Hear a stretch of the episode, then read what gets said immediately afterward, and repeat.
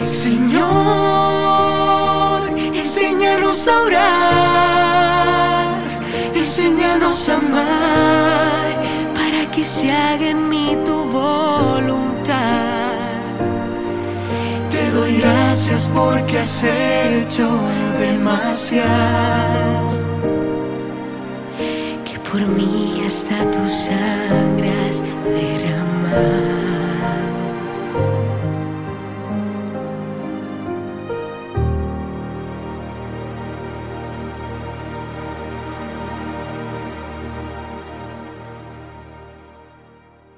Mis queridos peregrinos, muy buenos días, buenas tardes, dependiendo donde se encuentren. Les mandamos desde Magdala un saludo muy cordial. Fíjense lo que es tener un equipo maravilloso. Ayer hablé de la mesita y les puse el ejemplo de las patas, etcétera, pero no tenía yo mesita y hoy apareció aquí una mesita y voy a hacerles el show para que nos recordemos el tema cuando una mesa pierde una pata, está medio tembeleque y si se pone algo aquí la mesa se cae. ¿Eh? Les recuerdo lo que hemos dicho, hemos seguido tres partes del catecismo, nos falta la cuarta para que la mesa esté firme, esté sólida. Si quitáramos esta otra pata, podría la mesa quedar en pie un poco en mucho equilibrio, pero un equilibrio débil porque, porque eh, en cuanto tuviera cualquier cosa, se cae esta mesa.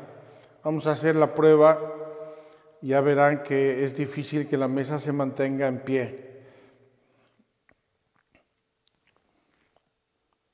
Mire, ahí está nuestra mesa, no soy mago, pero si la toco un poquito, se cae para un lado o para el otro porque obviamente no tiene puntos de apoyo. Vamos pues con esta peregrinación, vamos a poner la cuarta pata de nuestra mesa y como les dije ayer, las cuatro partes del catecismo, la fe, el misterio de Dios, el misterio de Cristo, el misterio del Espíritu Santo, el misterio de la Iglesia, la vida eterna, los sacramentos, cómo puedo yo recibir la vida de Dios en mi vida, hacerla mía, transformarme según el plan, el modelo, la gracia de Dios, la vida moral, los mandamientos, vivir como Dios quiere que yo viva y la cuarta que vamos a poner esta cuaresma que es la vida de oración, mi relación filial, amorosa, cordial con Dios, porque eso lo necesito, eso es como el riego por goteo que en el alma va transmitiendo, va eh, contagiando la vida de Dios. Hablamos ayer un poco de este proceso. Hoy quiero dedicar esta segunda plática a temas un poco más prácticos. En primer lugar, ayer y hoy tenemos las pláticas introductorias. Mañana es miércoles de ceniza y comenzamos ya con los temas del catecismo. ¿Cuál es el programa que hemos seguido? Muchos de ustedes nos han seguido en los años anteriores. Vamos a tener catequesis en esta ocasión un poco más breves, en torno a media hora, 35 minutos, de lunes a viernes, de lunes a viernes, en este caso desde mañana hasta el viernes. Catequesis un poco más breves, son a las 7 de la mañana, hora de Ciudad de México. A las 8 vamos a tener la misa transmitida desde Magdala. Voy a intentar celebrarla yo todos los días para ir acompañando los temas de la, en lo posible, ir acompañando los temas de las catequesis. De lunes a viernes, catequesis y misa. El sábado, los sábados, vamos a tener algunos talleres. Van a ser temas complementarios a las catequesis. Ya les puedo anticipar desde ahora los dos primeros talleres. Vamos a hablar de nuestro icono o icono, depende de qué país me esté escuchando, que es la tarea de nuestra, de nuestra peregrinación 2024. Ahora lo voy a explicar. Ya hablamos de esto el viernes pasado en nuestra entrevista con Taís, pero hoy vamos a, reafirmarlo, vamos a invitarles, vamos a explicarles de nuevo cómo hacer su, ah, su cómo escribir su icono para que sea también eso una práctica de oración, un sumergirnos en la oración a través de eh, la producción, la escritura de un icono, de, una icono, de la práctica de la iconografía. Bien, esos van a ser los dos primeros talleres. Y después de esos dos talleres, en los siguientes sábados, vamos a hablar de los salmos, la grande eh, escuela de oración que el mismo Dios le fue dando a su pueblo a través de los siglos en el templo de Jerusalén, los salmos. Vamos a hablar de la oración de los santos, maestros de oración por su vida santa y hay una variedad inmensa de escuelas de santos y de ejemplos de santos. Pienso en San Agustín, pienso en Santa Teresita del Niño Jesús, pienso en San Francisco de Asís, pienso en Ignacio de Loyola, tantos, tantísimos santos que con su ejemplo, con su vida, con sus escritos, con sus palabras, con sus gestos, nos enseñaron a orar. Obviamente es un único taller, vamos a comentar algunos y pasaremos a los siguientes temas. Vamos a, hacer también otro taller de, ahora se me olvida el tema,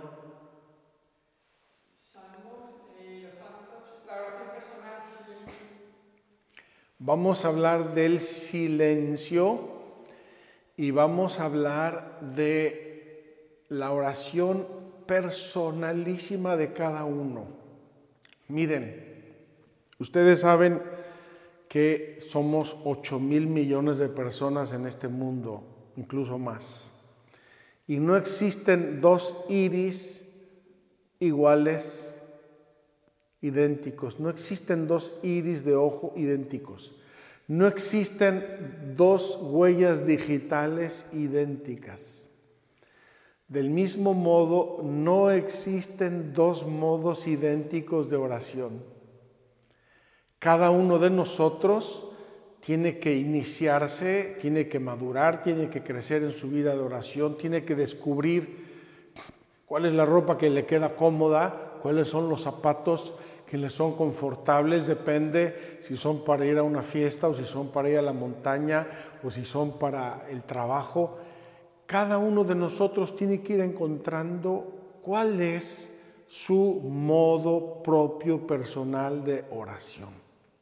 Ya les anticipo que muchas personas abandonan la vida de oración porque intentan eh, ponerse zapatos que no les quedan a mí me pueden regalar unos zapatos de piel de cocodrilo, pero si no son de mi talla no me interesan, me fastidian, me lastiman.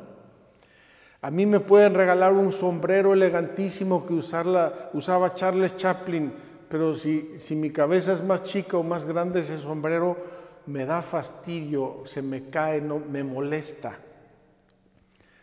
Lo mismo pasa con la vida de oración.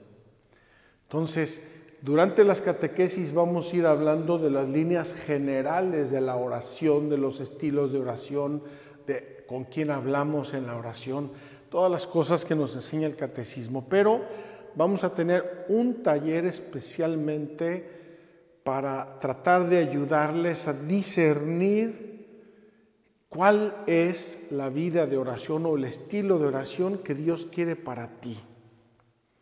Y esto obviamente se lo tenemos que pedir al Espíritu Santo y Él nos va guiando, Él nos manda una persona, Él nos manda un libro, Él nos, nos hace escuchar un programa, un video, algo que nos encamina un poco en nuestra vida de oración. O también circunstancias de la vida. Se me enferma una persona, está grave y yo oro porque oro. O me pasa, no sé, o algo, algo, no sé, que me hace adentrarme, meterme en la oración. Creo que ya les he platicado alguna vez que yo tuve un compañero que era la encarnación del bullying, la encarnación del bullying, un muchacho extrovertido, bromista, un poco pesado a veces. Lo dejé de ver durante años y años y años. Y un día me llegó un escrito que yo leí y yo pensé que era de un místico de la iglesia. Un escrito precioso, profundísimo, maravilloso. Y cuando veo el nombre al final no lo podía yo creer.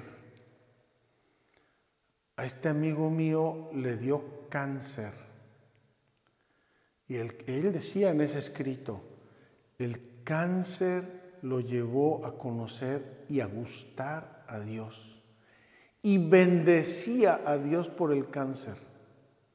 Bendecía a Dios por el cáncer porque gracias a ese cáncer había descubierto a Dios y había experimentado el amor, la compañía, la providencia de Dios. Entonces, Dios nuestro Señor tiene sus caminos muy misteriosos, son siempre para nuestro bien y eso nos hace que descubramos o nos adentremos más y más en nuestra vida de oración. Entonces, lunes a viernes catequesis, sábados talleres, ya mencioné cinco, me falta el sexto, el último taller, va a ser preguntas y respuestas. Ya se lo recordaré cuando tengan dudas, ojalá dudas un poquito de una cierta consistencia, nos las van a mandar o nos las mandan a través de las redes sociales las vamos a tomar, obviamente vamos a escoger algunas que eh, con realismo durante el tiempo de un taller podamos responder. Lunes a viernes, sábado talleres, el domingo solamente la celebración de la Eucaristía. Y con esto vamos a llegar hasta la Semana Santa. Y luego vamos a tratar de vivir juntos en la medida de lo posible la Semana Santa. La Semana Santa es la síntesis de toda nuestra fe. Ahí está el misterio de Dios, el misterio de la iglesia, el misterio de la salvación, el misterio del Espíritu Santo, el misterio de la encarnación de Cristo. De ahí brotan los sacramentos del costado traspasado de, Cristo, Ahí Jesús instituye la Eucaristía, ahí instituye el perdón de los pecados, la confesión, ahí nos, nos promete el Espíritu Santo que es nuestra confirmación, etc. Y ahí nos enseña Jesús que tenemos que obedecer a Dios y nos lo enseña con una obediencia para nosotros inimaginable e inaudita, el ir a la cruz por nuestra salvación. Jesús nos enseña a obedecer y nos promete que quien obedece va a tener a Dios en su corazón. Y también la Semana Santa como, como parte de la tradición viva de la iglesia es una expresión de oración. A veces me preguntan, oiga padre, eh, ¿cuál, es, ¿cuál es la oración que más me recomienda? La misa. Ni lo dudes, la misa bien vivida es la oración más preciosa, más santa y más perfecta. Tiene la palabra de Dios, tiene la, humildad, tiene el sacramento, tiene el misterio, tiene los cantos, tiene las lecturas, tiene todo la misa. Y la Semana Santa es como una grande misa en sí misma, que es el misterio pascual de Cristo. Vamos a terminar nuestra peregrinación virtual el domingo de resurrección. Solemos hacer una rifa, no sé este año qué se nos va a ocurrir. Les vamos a rifar que se vengan a Tierra Santa a ver si vuelven los peregrinos, a ver si vuelven los peregrinos. No es cierto, ya están volviendo. Estos días ya han venido algunos grupos de peregrinos. Hace unos días vinieron coreanos, vinieron de la India, vinieron de Suiza y no me acuerdo, ay, de Estados Unidos. Ya están volviendo los peregrinos, gracias a Dios. El domingo de resurrección, a ver qué se nos ocurre, alguna rifa haremos o alguna actividad especial. Y luego, como todas nuestras peregrinaciones anteriores, tendremos nuestras tres pláticas conclusivas el martes, miércoles y jueves de Pascua. Martes, miércoles y jueves de Pascua, eh, pláticas conclusivas en las cuales también les compartimos anécdotas de la peregrinación, eh, experiencias, presentamos a todo el equipo, etcétera, etcétera, etcétera. Este es, en pocas palabras, nuestra, ah, el programa de nuestra peregrinación virtual. Quiero decirles que a través de los emails, a través de las redes sociales, en la página de Magdala, magdala.org, vamos a compartirles eh, algunos recursos que les ayuden. Lecturas patrísticas, breves, muy bonitas, sustanciosas, que van de acuerdo a los temas, algunas frases de los santos, eh, algunas partes de la liturgia, les vamos a compartir también una breve bibliografía, algunos eh, libros que les sugerimos, hay muchísimos, cualquiera que les ayude, que les acompañe. Desde luego el mejor libro para acompañar esta peregrinación, y lo duden, es el Catecismo, que además esta parte de la oración es una parte bellísima, bellísima, con mucha unción, con mucho espíritu de oración. Quiero terminar diciéndoles que así como en nuestras peregrinaciones anteriores les dejamos tareas, recuérdense, en eh, una peregrinación les dejamos la tarea de romper una vasija y luego de pegarla, la peregrinación de sanación. En otra peregrinación les dejamos la tarea de plantar unas semillitas y cuidarlas para ver cómo crece la vida espiritual, cómo crece una semillita, también crece la vida de gracia en nuestras almas. En otra peregrinación el año pasado les dejamos la tarea de hacer sus tablas de la ley y así hemos ido dejando tareas que nos ayudan a, participar más, a involucrarnos, a experimentar más el tema de la peregrinación en esta ocasión, ya lo dijimos el viernes pasado en la entrevista con Thais Gea, eh, pero quiero repetirlo y ahora les vamos a mostrar un video más breve sobre el tema. Nuestra invitación es que cada uno de ustedes escriba, así se dice, no me estoy equivocando, equivocando que cada uno de ustedes escriba un icono o ícono, depende si les da hipo o no. Que cada uno de ustedes se anime a escribir un icono que es una imagen que puede ser de Cristo resucitado, que puede ser de la Virgen, que puede ser un rostro de Cristo, que puede ser muchas, muchos temas. Búsquenlos ustedes en Google eh, métanse en las redes sociales, hay miles de temas. Eh, Thais nos ha sugerido su propia página, pueden ver ahí modelos. Y obviamente ninguno de nosotros es especialista, yo no puedo dibujar ni un cerillo, lo siento, pero ese don a mí Dios no me lo dio o no lo he descubierto. Pero que hagamos todos un intento de dibujar una imagen del rostro de Dios o del rostro de la Virgen.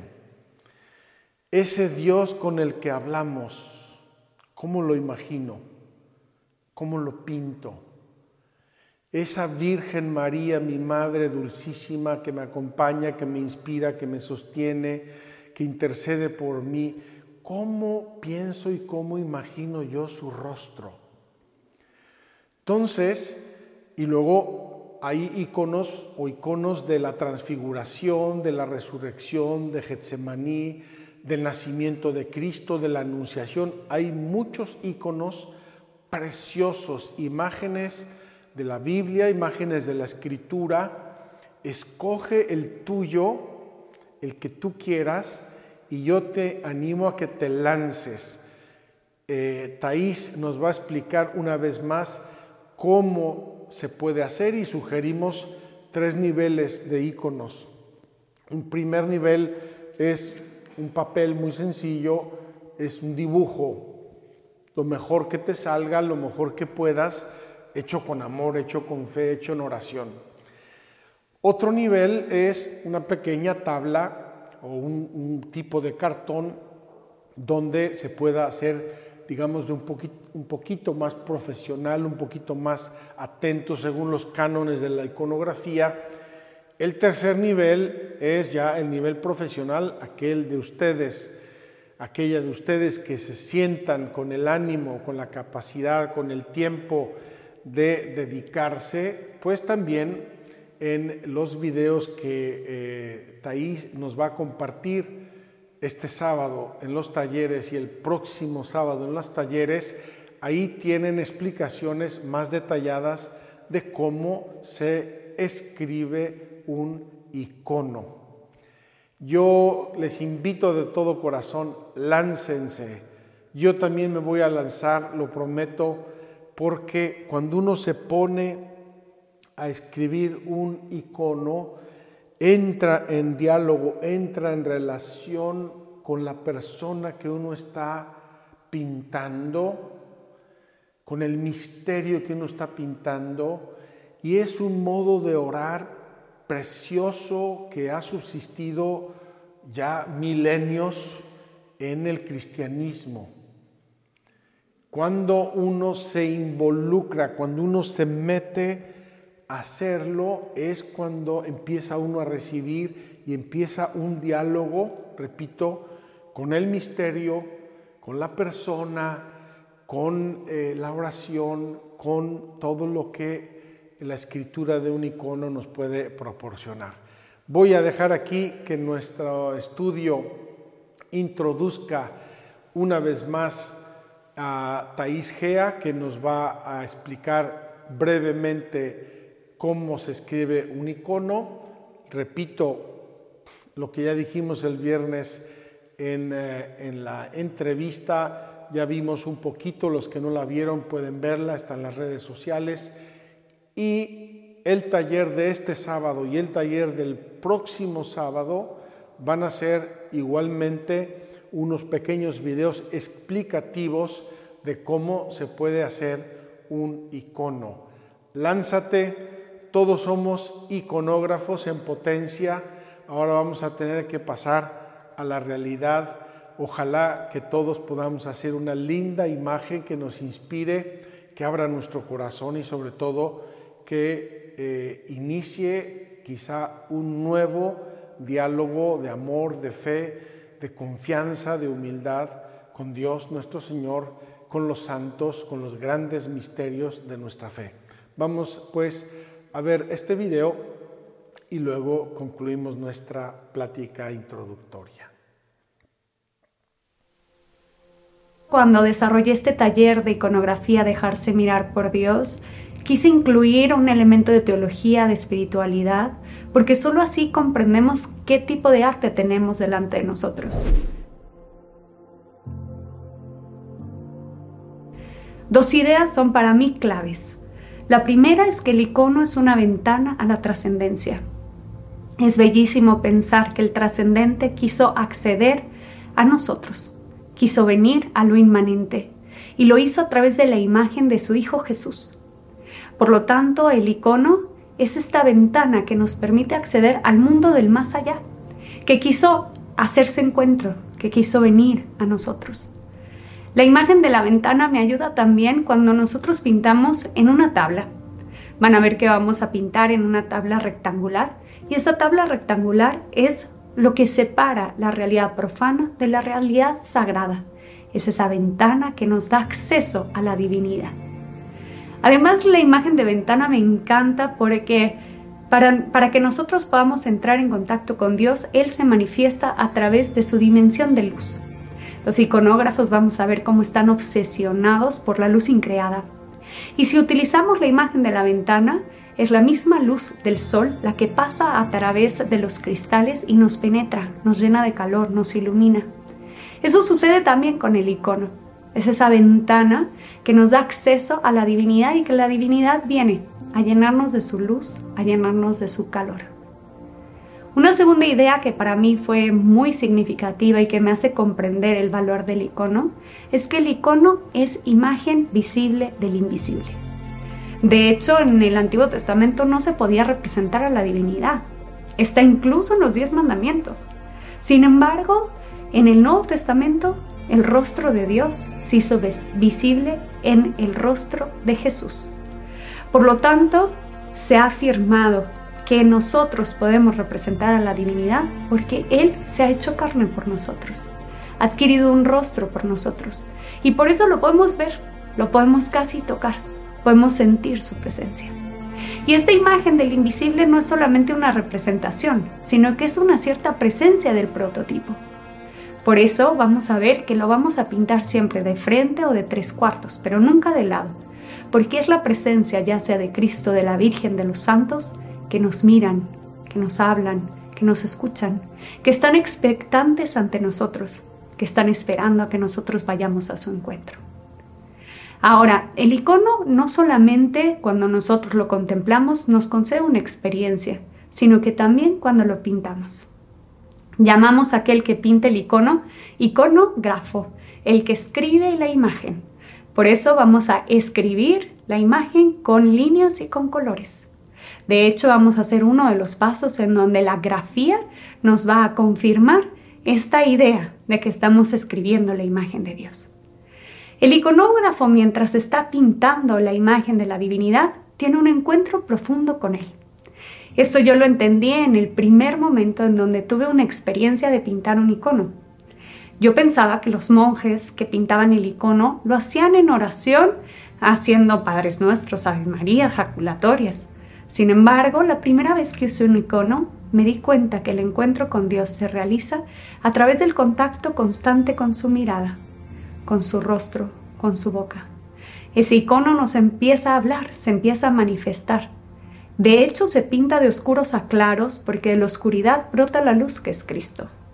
Vemos ese Cristo que va brotando progresivamente, que se va mostrando a nosotros, que se va manifestando a nosotros. Y esa es la oración del iconógrafo. Es una intimidad con Dios, es un contacto constante con sus ojos, con su mirada, con su bondad, con sus palabras, con sus oídos que nos escuchan. Esa, experiencia de intimidad Dios la regala al iconógrafo y habiéndose manifestado primero al iconógrafo, después quiere manifestarse a los demás. Por eso los iconos los colocamos en lugares de culto, en donde nosotros podemos entrar en contacto con esos seres trascendentes que quieren venir a nuestro encuentro. Es por eso que como iconógrafos siempre empezamos con una oración, Pedimos al Espíritu Santo que utilice nuestras manos, que utilice nuestro talento para que se pueda representar la divinidad. Nosotros no nos consideramos los creadores de los iconos, sino que nosotros simplemente abrimos la cortina para que los demás puedan ver la realidad trascendente que nosotros antes hemos contemplado. Y a la vez el icono nos transforma. Si la oración no es transformante, no es oración a través de una purificación interior, el icono nos trabaja. Nosotros pensamos que trabajamos el icono, pero en realidad Él nos trabaja a nosotros. Nos obliga a detenernos, nos obliga abandonarnos, nos obliga a vaciarnos de nosotros mismos y suplicar al Dios de bondad que utilice nuestras manos de tal manera que se pueda representar a la divinidad. Por tanto, la aventura que están a punto de empezar con este taller de iconografía será una experiencia religiosa. Pídanle a Dios, suplíquenle al Espíritu Santo que les permita representar digna y perfectamente su imagen, la de su Madre Inmaculada y la de todos los santos, para su gloria, alegría y embellecimiento de su Santa Iglesia. Amén.